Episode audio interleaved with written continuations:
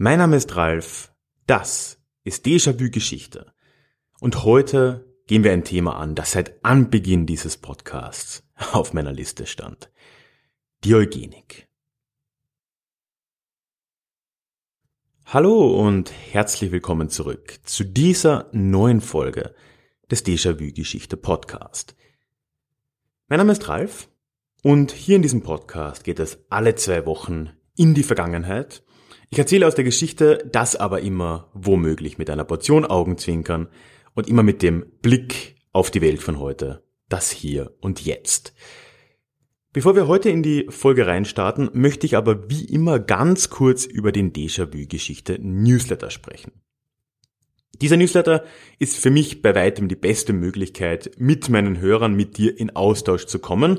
Du bekommst dort zwei, maximal dreimal im Monat Post von mir mit neuen Folgen, sonstigen Neuigkeiten und ganz wichtig, du kannst dort auch immer ganz direkt auf die Mails antworten, so kommt ein schöner Austausch zustande, abseits von irgendwelchen Facebook- und Google-Algorithmen. Wenn dich das interessiert, schau da gern mal hin, du findest den Link in den Show Notes oder direkt auf deja-vue-geschichte.de. Ich werde aber am Ende noch ein paar Worte dazu verlieren. Ja, du hast es schon gehört im Teaser oder auch im Titel gelesen. Heute haben wir ein recht großes, komplexes und vielschichtiges Thema vor uns. Und zwar wollen wir über die Eugenik sprechen. Und ja, das Thema hatte ich tatsächlich seit Anfang an. Also ich habe diesen Podcast im Februar 2018 gestartet. Da war das schon auf meiner Liste. Ich hatte immer ein bisschen Respekt davor, weil es einfach wirklich ein umfassendes Thema ist, das sehr weit auch in die Gegenwart reinragt. Aber ja, es ist eben auch extrem wichtig und jetzt war es wirklich dringend mal an der Zeit, das anzugehen. Ich möchte diese Folge in drei, dreieinhalb Abschnitte einteilen. Am Anfang möchte ich ganz kurz nur, das ist der halbe Teil, darüber sprechen, was Eugenik eigentlich ist und dann gehen wir in die Geschichte und schauen uns die Entstehung dieser in Anführungszeichen Wissenschaft an im 19. Jahrhundert, dann die Blütezeit im frühen 20. Jahrhundert bis Mitte des 20. Jahrhunderts und dann am Schluss, ganz wichtig, schauen wir uns mal an, wo wir heute noch solche Ideen der Eugenik sehen, wo diese Ideen fortgelebt haben. Und ja, kleiner Spoiler am Anfang, das sind gar nicht mal so wenige Dinge. Ja, die Eugenik ist, ich würde sagen, mit die einflussreichste, in Anführungszeichen, wissenschaftliche Idee des frühen 20. Jahrhunderts. Wobei Wissenschaft hier immer ein schwieriger Begriff ist. Ich werde jetzt öfter Wissenschaft sagen, denkt dir die Anführungszeichen mal dazu. Vorweg möchte ich vielleicht kurz äh, Frank Dickhötter hier zitieren, der in einem äh, Paper geschrieben hat, dass die Eugenik gar nicht so sehr eine Wissenschaft ist, sondern damals wurde es verstanden als die moderne Art, auf eine biologische Art über soziale Probleme zu reden. Und das ist, glaube ich, sehr treffend. Es war etwas sehr Modernes, etwas, dem man sich sehr schlecht verschließen konnte damals, sowohl als Wissenschaftler als auch als Politiker. Und ja, wenn man jetzt sieht, wie problematisch die ganze Idee ist, was wir gleich sehen werden, ist das natürlich keine allzu gute Nachricht für uns. Ich habe versprochen, am Anfang kurz zu sagen, falls dir der Begriff jetzt nicht so viel sagt, was die Eugenik denn genau ist. Und in ihrem Kern ist die Eugenik etwas, was auf die ja, Darwinschen Lehren folgt, auf die Evolutionstheorie in irgendeiner Form folgt und auf den Sozialdarwinismus. Darüber werden wir gleich im Detail reden.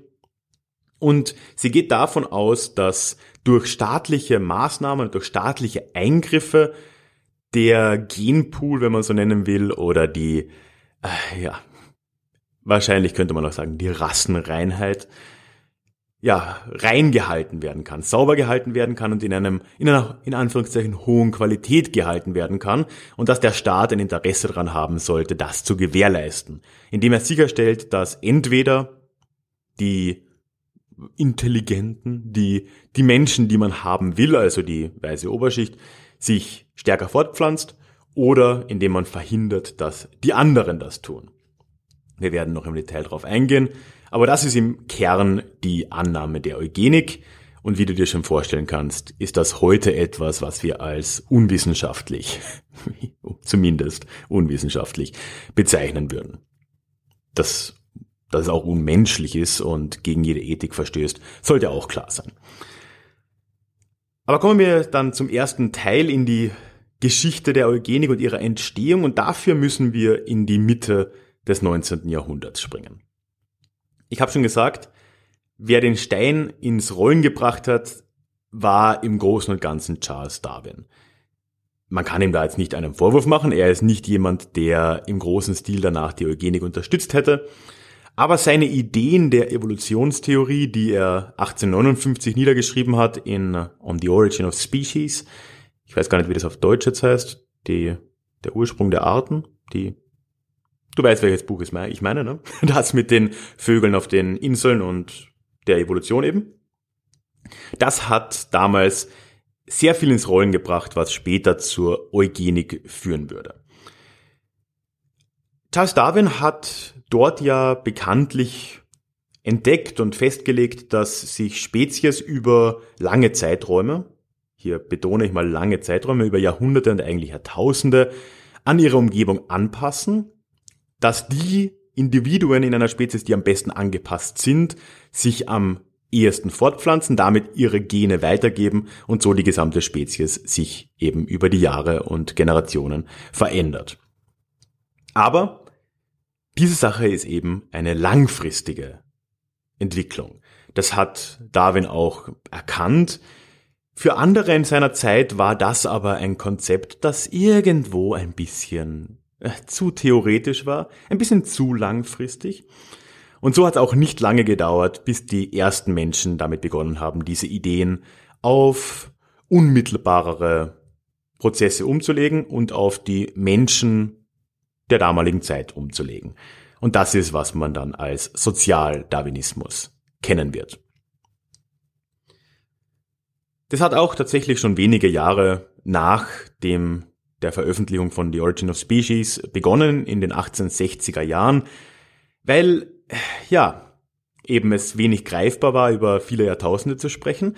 Und so hat man dann begonnen, in der Wissenschaft damals tatsächlich, diese Darwinschen Ideen auf die Menschen umzulegen und auf wenige Generationen von Menschen. Das heißt, man hat dann meistens auf Nationsbasis oder auf irgendeiner rassistischen Basis meistens weiße Menschen hergenommen, ob es jetzt Briten waren oder Deutsche oder wer auch immer, und hat diesen Survival of the Fittest Gedanken, den Darwin so auch nie niedergeschrieben hat, aber den man ihm sehr bald angekreidet hat, dass eben nur die bestangepassten überleben, auf diese, wie man es damals sah, Menschenrassen angewandt. Und die logische Schlussfolgerung war, dass es einen endlosen, gerade jetzt laufenden Kampf gibt zwischen den verschiedenen Arten von Mensch, was ja an und für sich schon vollkommener Irrsinn ist. Und dass der über einen viel kürzeren Zeitraum stattfindet, so dass man über wenige Generationen hier, ja, etwas erreichen kann, um es jetzt mal positiv auszudrücken. Und das war im Kern die Idee des Sozialdarwinismus. Daraus sind schon einige sehr konkrete politische Forderungen auch gefolgt. Zum Beispiel haben Anhänger der sozialdarwinistischen Ideen den Sozialstaat abgelehnt.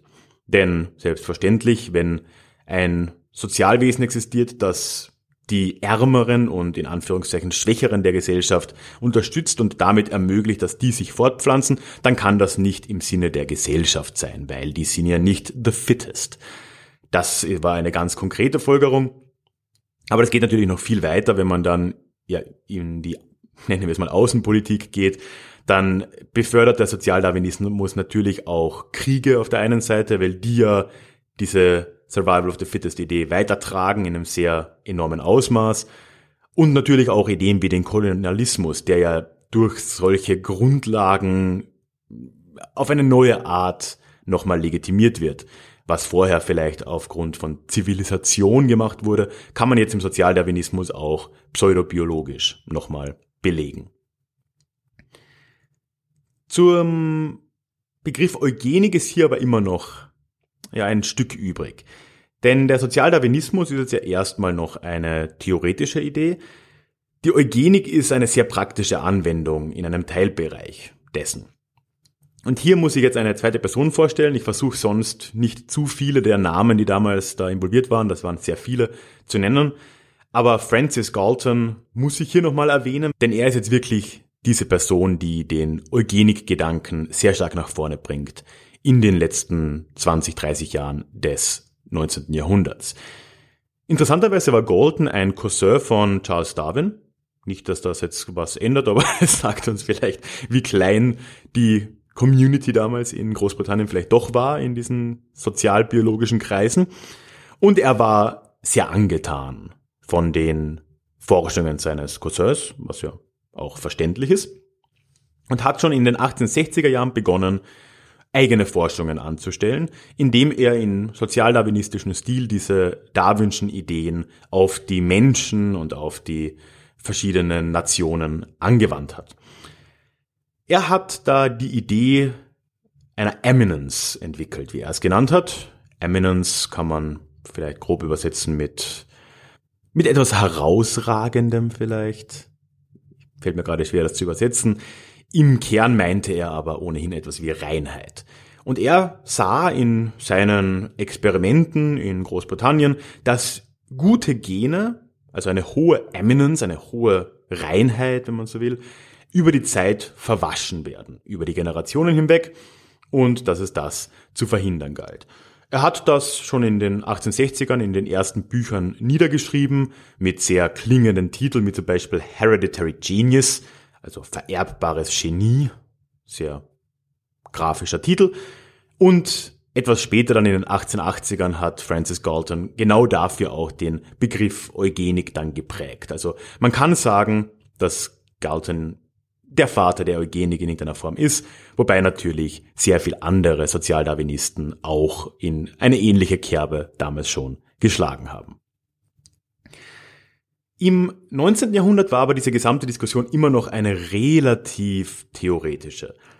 Man ist von den an sich schon relativ theoretischen Annahmen Darwins ausgegangen, der ja über sehr lange Zeiträume gesprochen hat und nicht wusste, wie im Detail die Genetik funktioniert, wie die Vererbungslehre aussieht, all das, was wir dann in der Schule gelernt haben mit den äh, roten und weißen Punkten, ne, die irgendwelche Erbsen darstellen, du kannst dich sicher erinnern, ich nur dunkel, das kam alles erst etwas später.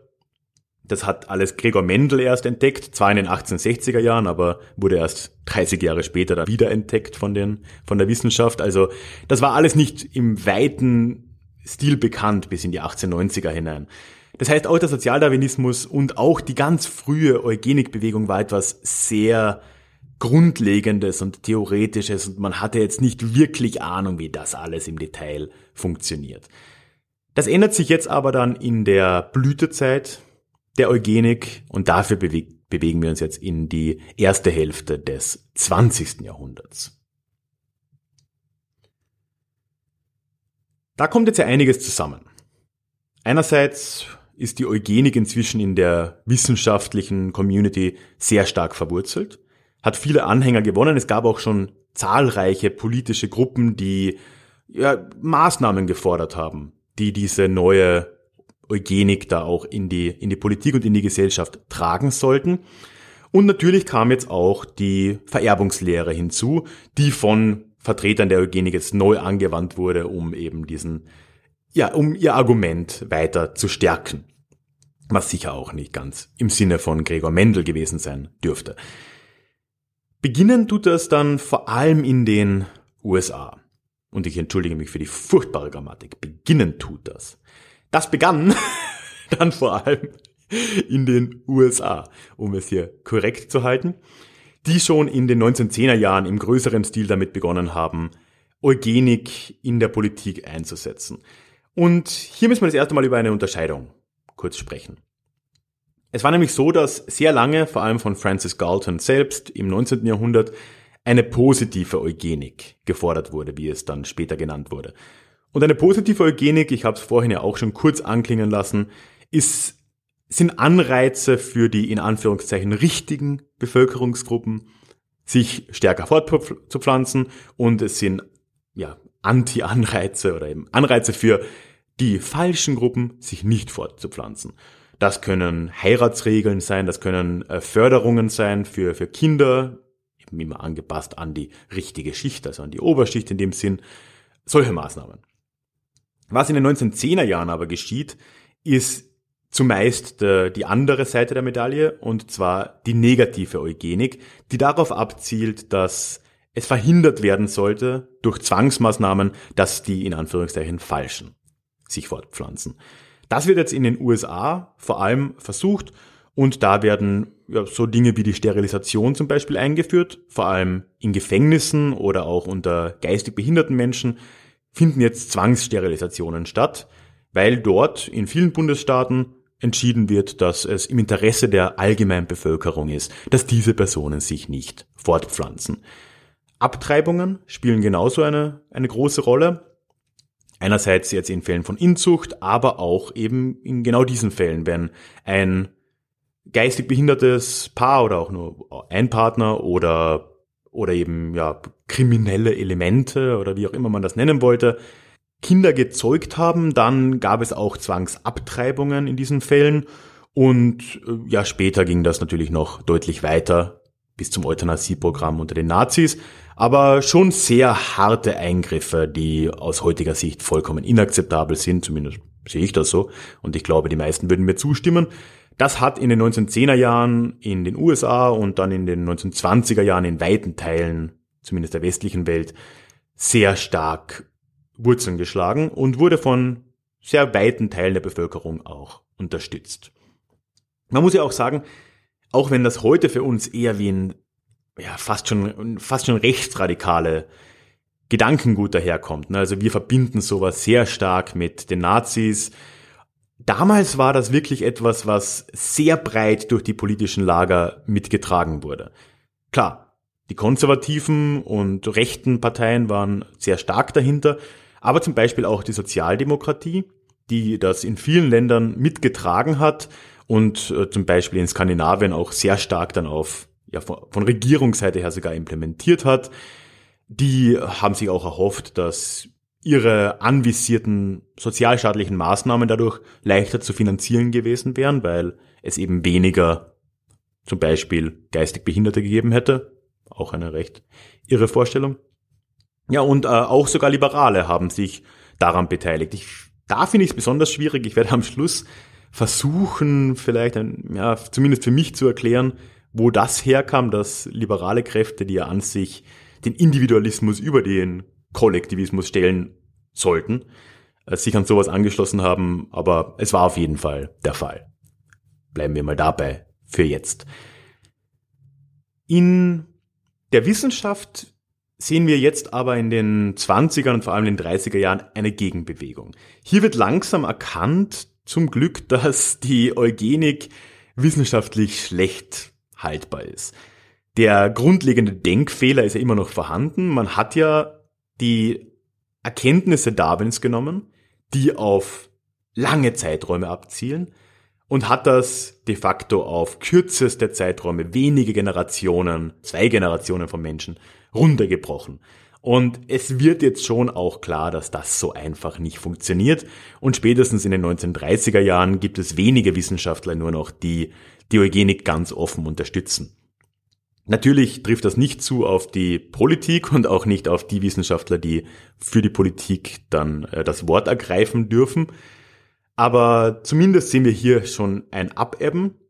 Natürlich aber genau parallel dazu, 1930er Jahre, sehen wir in Nazi-Deutschland etwa die schlimmsten Untriebe dieser, dieser Eugenik-Idee. Und ich habe es schon angesprochen, Euthanasie ist etwas, was im großen Stil vorkommt in Nazi-Deutschland, wo dann so genanntes lebensunwertes Leben ja schlicht und ergreifend ermordet wird. Aber natürlich auch äh, andere Maßnahmen. Sterilisationen sind an der Tagesordnung, trifft viele Minderheitengruppen in Nazi-Deutschland. Homosexuelle sind darunter, Roma und Sinti sind darunter und natürlich viele andere mehr. Das heißt, wir haben jetzt wirklich einen äh, traurigen Höhepunkt hier auf politischer Seite, auch wenn in der Wissenschaft langsam eine Abkehr stattfindet.